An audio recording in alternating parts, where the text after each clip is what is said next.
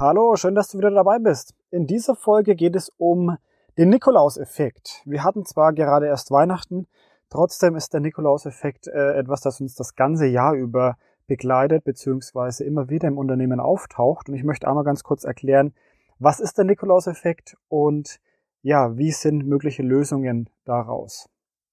Zum einen, was ist der Nikolauseffekt? Nikolauseffekt kennen wir von zu Hause, von Kindern, also kleinen Kindern. Einmal im Jahr kommt der Nikolaus und was wissen wir? Wenn wir brav waren, bekommen wir Geschenke. Wenn wir ja nicht brav waren, bekommen wir die Route oder eben keine Geschenke, je nachdem, wie das so gehandhabt wird. Also, was machen kleine Kinder? Wenn sie wissen, oh, der Nikolaus kommt bald, dann benehmen sie sich brav, denn die Eltern haben ja gesagt, man soll sich brav benehmen, dann bekommt man auch Geschenke. So, Nichts anderes ist es auch in Unternehmen mit Mitarbeitern. Wenn das Jahresgespräch ansteht, dann laufen häufig Führungskräfte durch die Abteilungen und sprechen das ganze Thema an und informieren darüber nochmal. Was passiert bei den Mitarbeitern ein paar Wochen vorher? Ja, sie haben es auf dem Schirm, es kommt wieder mal so ein Jahresgespräch, sie müssen sich jetzt ein paar Wochen gut benehmen oder sie benehmen sich ein paar Wochen vorbildlich. Was passiert? Die Führungskraft hat die Mitarbeiter in ihrem Jahresgespräch und kann vermeintlich schlechte Verhalten nicht mehr richtig ansprechen, weil sie sie nicht mehr auf dem Schirm hat und dementsprechend laufen die Jahresgespräche jedes Jahr gleich ab. Man bewertet nur die letzten Wochen, die man aktiv mitgenommen hat als Führungskraft, weil einem selber ja natürlich auch erst aufgefallen ist, dass man diese Jahresgespräche führen muss und erst dann macht man sich Notizen für die Gespräche und, und, und. Also du siehst, wo das Ganze hinläuft.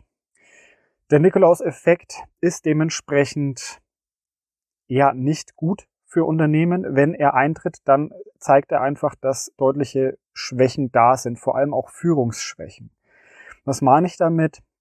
Ähm, als Führungskraft sollte einem eigentlich regelmäßig bewusst sein, dass man als Führungskraft Mitarbeiter ähm, auch Feedback aussprechen sollte, dass man auch Mitarbeitergespräche durchführen sollte und die nicht nur einmal im Jahr, sondern eben auch öfter. Und da sind wir jetzt auch schon bei den Lösungen. Wie kann ich den Nikolaus-Effekt vermeiden?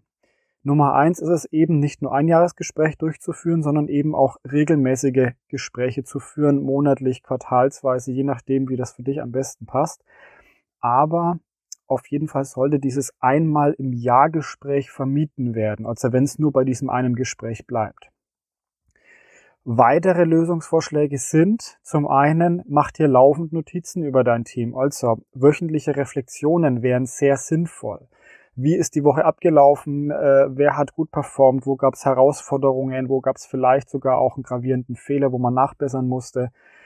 Wie steht es um den einzelnen Mitarbeiter? Diese Notizen kann man sich ganz einfach abspeichern, auch ja, datenschutzkonform natürlich und vor allem für das nächste Gespräch wieder herausholen und hat dann auch eine faktische Grundlage, mit, mit der man arbeiten kann, worüber man mit dem Mitarbeiter reden kann.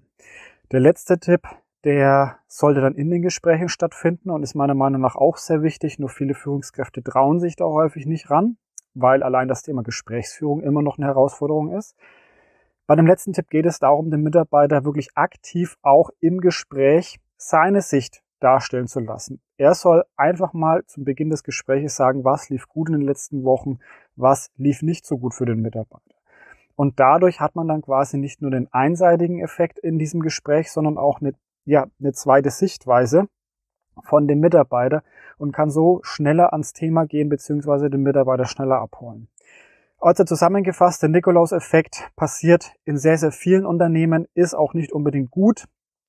Die Mitarbeiter reagieren anders, wenn sie wissen, es steht wieder mal ein Jahresgespräch an. Auch Führungskräfte ist es nicht immer bewusst. Dementsprechend ist es zu kurzfristig gedacht. Lösungsvorschläge wären, mehr beziehungsweise regelmäßige Mitarbeitergespräche führen, regelmäßige, am besten wöchentliche Reflexionen über die Performance von den Mitarbeitern beziehungsweise Kollegen und Kolleginnen und aktives Nachfragen beziehungsweise die Sichtweise erklären lassen der Mitarbeiter im Gespräch, was lief gut, was lief schlecht. Das waren jetzt meine Tipps, wie man den Nikolaus-Effekt vermeiden kann, beziehungsweise wie man dagegen arbeiten kann.